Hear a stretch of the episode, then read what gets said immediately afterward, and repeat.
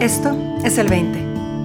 Un espacio para descubrir qué sucede si le das unas vacaciones de 20 minutos a tu mente y te permite simplemente estar, ser y escuchar, libre y abiertamente. Bienvenido.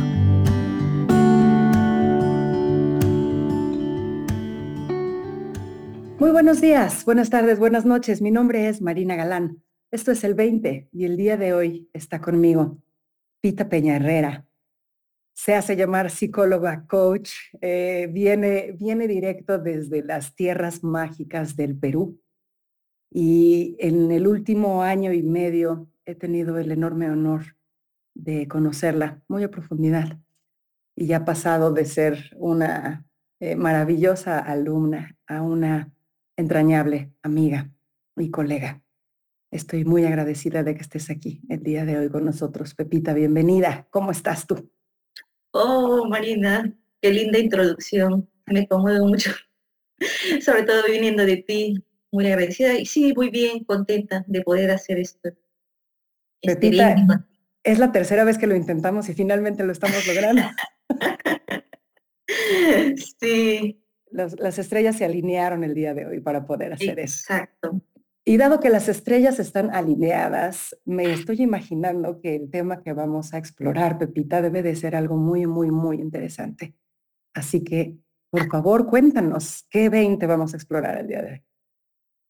Eh, en estos últimos meses yo he estado con el tema de la compasión y empecé conmigo misma, con el tema, recuerdas, no sé, al final de, de nuestro programa, no empecé por regalarme compasión, eso fue una de las cosas que yo me dije. Y entonces empecé a explorar eso, como antes yo tenía una idea de lo que es la compasión, como más de, creo que iba como que más con el tema de, la protección, o sea, o del victimismo, oye, pobrecita, algo así, tenía yo ese, ese paradigma, ¿no? De compasión. Y entonces después yo iba dándome cuenta era la dureza que yo, con la que yo me, me daba látigos o me autocastigaba a mí misma, ¿no? Si algo me iba mal, oye, pero qué tonta, ¿no? Oye, pero ¿cómo no te diste cuenta? Y era esas cosas de las que uno como ser humano va fallando. O sea, no digo fallando, o que vamos aprendiendo, entonces yo no me perdonaba ni una, por decirlo así. Ándale, sí, la, la, manera en la que nos hablamos a nosotros mismos internamente. ¿no? Exactamente. El, diálogo que tenemos con nosotros mismos, porque mucha gente dice que es el monólogo interior, pero en realidad a mí me da la impresión de que es un diálogo porque recibimos estas palabras y nos afectan de cierta manera. Y nos afectan, y vaya que nos afectan mucho, porque por años yo he tenido este diálogo, solo que no me daba cuenta que eso ha sido un diálogo que yo me lo había creado quizás en algún momento uno escucha estas palabras, ¿no? estas palabras de tonta o, inútil o lo que sea. Ya, sí, en algún momento. Pero después tú ya no te das cuenta que tú no solamente lo has creído, sino que te lo llenas de más adjetivos, ¿no? Y va creando en ti un sentir y con el tiempo esto va generando, como esto en nuestra vida, una perspectiva muy pesimista, como ha sido en el mío, ¿no? de que no soy lo suficientemente bonita o no soy esto, no soy lo otro. Entonces, pues ha generado por muchos años en mí este sentido de, de que soy incapaz o de que soy débil o frágil. Mi comportamiento era acorde a todo esto, a todo este, este diálogo interno. Sí, de alguna manera lo que estás diciendo es este diálogo, esta manera en la que nos hablamos a nosotros mismos, como gotita de agua, ¿no? Que va rompiendo la piedra, va forjando una cierta identidad, ¿no? Una cierta em, visión de nosotros mismos. Exacto. Solo que, que, solo que no nos damos cuenta que nosotros nos estamos, nos hemos creído eso, ese diálogo, ¿no?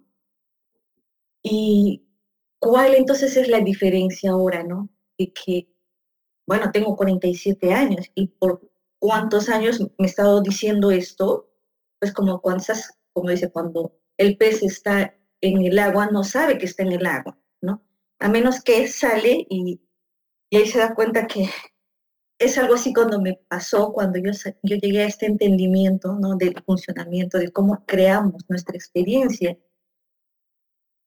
Y entonces digo, wow, o sea, todos estos cuarenta y tantos años creyéndome que yo era inútil, que yo era frágil, que yo era vulnerable, todos los adjetivos que me han hecho pasar por años de depresión.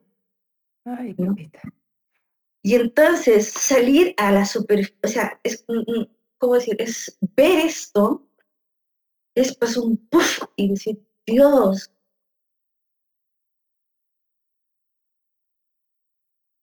de haberlo sabido antes, porque eso me lo he dicho antes, me hubiera ahorrado tanto sufrimiento en mi vida. Pero bueno, así es la vida ya, ¿no? Como si todo tiene su momento. Y cuando a veces escucho a la gente ahora que me, que me ve y que me conoce y pareciera como que a mí nunca me ha pasado nada, como yo nunca he sufrido nada, y como dice, ay, que tú no sabes lo que yo he sufrido, es que tú no sabes la historia que yo tengo. Entonces yo escucho y yo, yo sé que tiene esa historia contándose una y otra vez, ¿no? Como yo lo he hecho por cuarenta y tantos años. Y salir de ahí, o cómo no agradecer esto a Dios, a la vida universo. Híjole, Pepita, qué historia tan conmovedora estás trayendo a la mesa y, te voy a decir por qué. a lo que estás apuntando es a la universalidad de esa experiencia. No sé, porque está la historia sobre nosotros que nos contamos, ¿no? O sea, lo que han sido nuestras circunstancias, pero está también esta historia interior. Y a lo que estás apuntando es, independientemente de las circunstancias, todos tenemos esta creación interior que se da a través de este diálogo. Y en esa universalidad podemos encontrarnos más allá de nuestra historia y nuestras circunstancias. Exacto. O sea, cualquiera sea la circunstancia que pueda estar pasando ahorita, porque todo el tiempo estamos pasando circunstancias complejas, retantes, o sea, en todas partes del mundo te están pasando cosas y lo que yo siento ahora, la diferencia es que, como alguna vez le escuché decir a una de nuestras ponentes, este, este espacio, este espacio que hay en mí, o sea, que, que no es ni mi cuerpo, ¿no?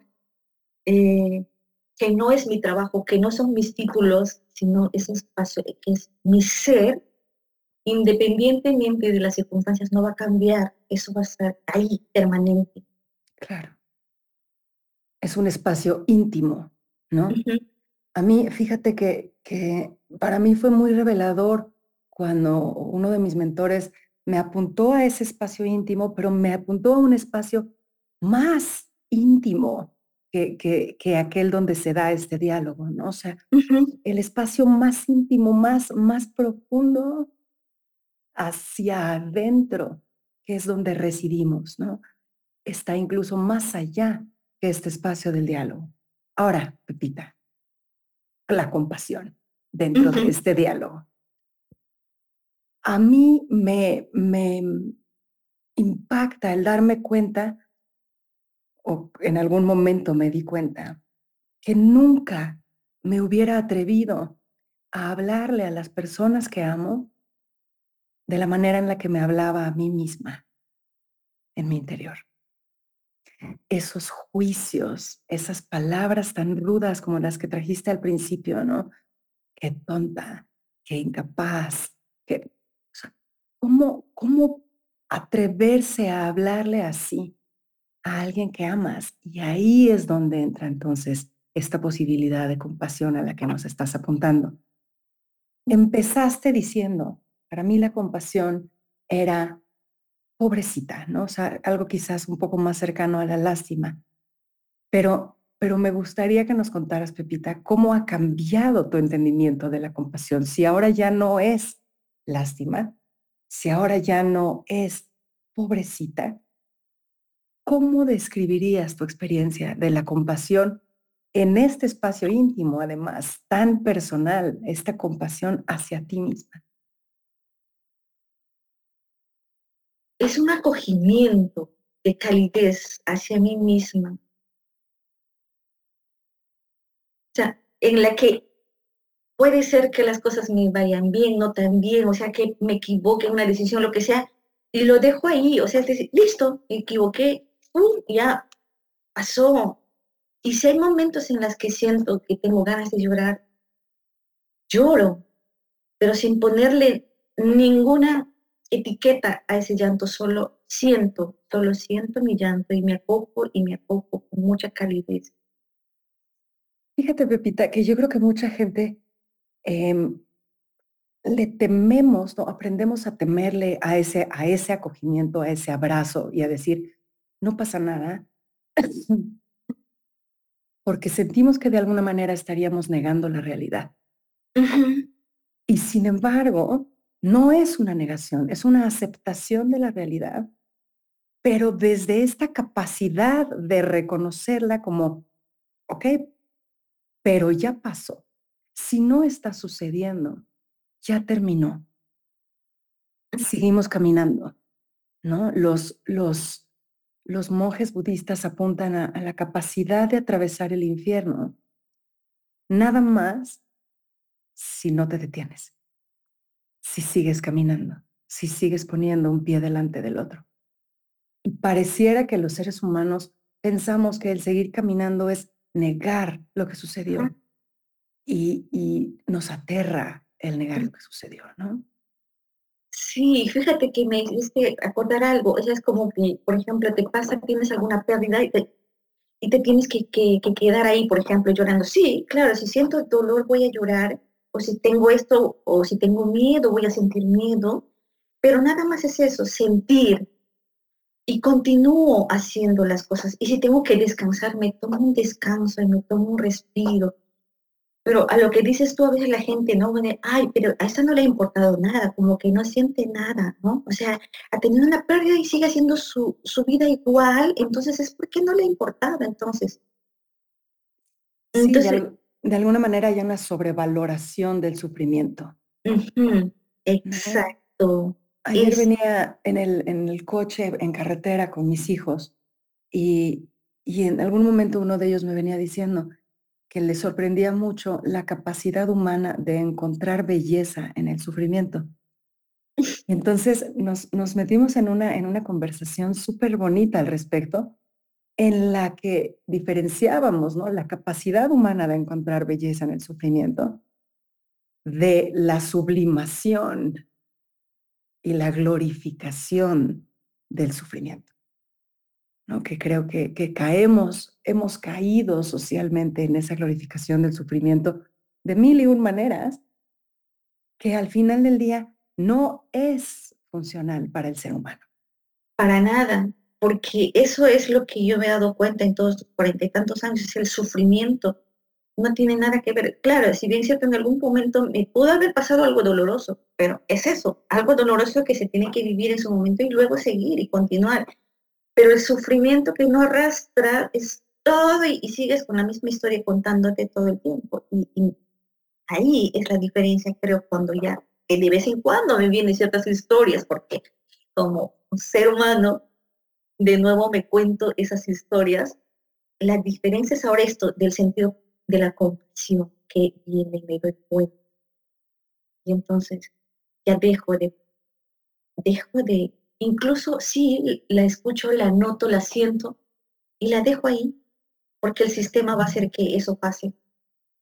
Pero fíjate que, qué bonito lo que estás apuntando, Pepita, porque, o sea, es, sí existió esa pérdida, sí seguimos adelante. Y entonces, a lo que te estás refiriendo con esta capacidad de compasión, es a un cambio en estado de conciencia.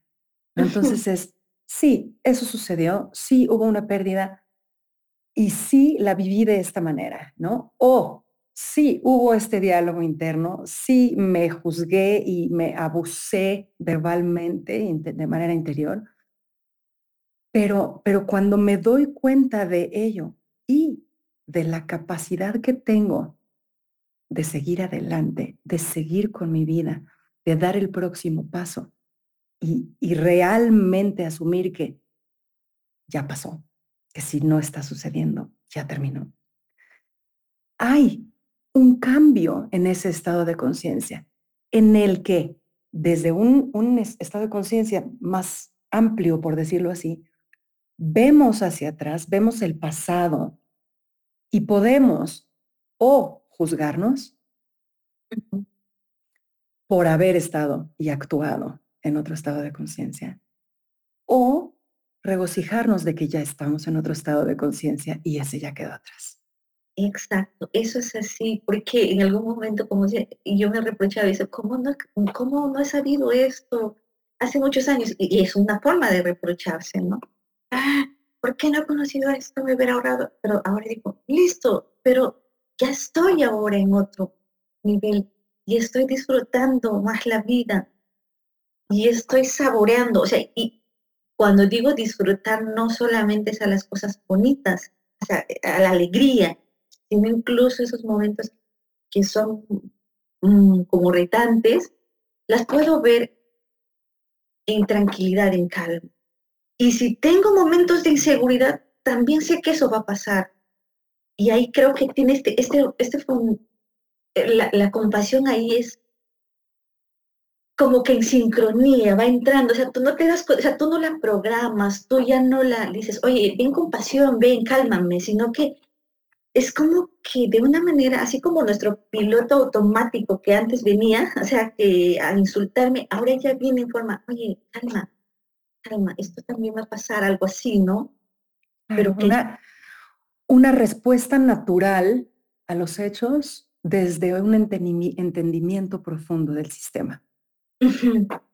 Podríamos decirlo así, ¿no? Cuando no entendemos el sistema, pues nuestra respuesta puede ser muy volátil, puede ser desde este juicio terrible, pero cuando entendemos el sistema, permitimos que el sistema nos lleve a este mejor lugar de una compasión alineada con el amor y, la expansión de conciencia.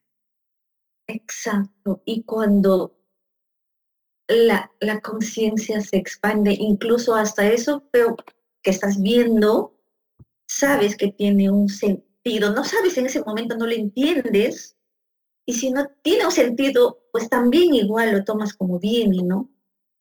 Claro. Pepita, el, el, el darte cuenta de esta posibilidad de compasión e integrarlo a tu vida como, como una posibilidad natural, me imagino que ha de haber tenido impactos fuertísimos en tu día a día. Sí. Em, sí, de muchas maneras. Para empezar, creo que hay mucha calma. Tengo menos ruido mental.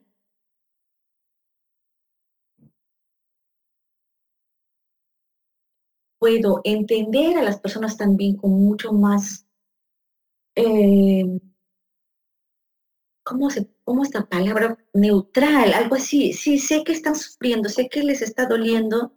Sin embargo, sé que al igual que yo, ellos también tienen esta posibilidad de encontrar esa compasión con ellos mismos y de encontrar esa posibilidad de sentirse bien en cualquier momento. Me encanta, me encanta que, que apuntas a la posibilidad ante ti y ante el otro, ¿no? Porque entonces se cierra el círculo, es, es una, es una compasión completa, ¿no? El Buda decía que si tu compasión no te incluye, no está completa. Y a veces pareciera como que esto es como que indiferencia. O sea, es decir, no es que no me conmueva el dolor del otro, solo que tengo la certeza de que también ella está diseñada igual que yo. Claro, y que está bien a pesar de estar pasando por un sufrimiento, por una pérdida, por un mal momento. ¿Cierto? Exacto. El reconocer la plenitud del ser más allá de la circunstancia. Ah. Oye, Pipita, eh, creo que podría llegar a parecer como muy simple la invitación que traes, pero, pero creo que dentro de esa simpleza hay una profundidad muy, muy, muy significativa a la invitación que nos estás trayendo. Pero si tuvieras que eh, frasearlo a manera de invitación, para las personas que nos están escuchando? Creo que por más años que tengan contándose historias catastróficas acerca de su vida, que no se la crean, que se den la oportunidad de apapacharse de darse amor, aunque sea por segundos, porque siempre hay segundos en la vida en la que uno tiene claridad y hay luz. Y en esos momentos, dejar de creer esas, esas historias que se están contando, hacer de su incapacidad, de su, lo que sea, pero que no se siente bien. Porque quiéranse, bonito. Quiéranse mucho, bien y bonito. Y, y en ese sentido, no nada más eh, sepan que se quieren, demuéstrenselo. Y demuéstrenselo empezando por lo más simple, que es cómo se hablan a ustedes mismos. Exacto. Sí. Pepita, muchísimas, muchísimas gracias. Me conmueve mucho la exploración que hemos tenido el día de hoy. Oh, gracias, Marina. Y como te lo dije al inicio, es un sueño hecho realidad. Gracias por hacer esto posible. No, con todo el gusto del mundo. Lo mismo, lo mismo es para mí, Pepita, créeme. Todos los demás que nos están escuchando allá afuera y que por lo menos esta semana tienen la tarea de quererse bien y bonito y demostrárselo en su interacción con ustedes mismos. Que Dios los bendiga. Nos escuchamos la próxima semana.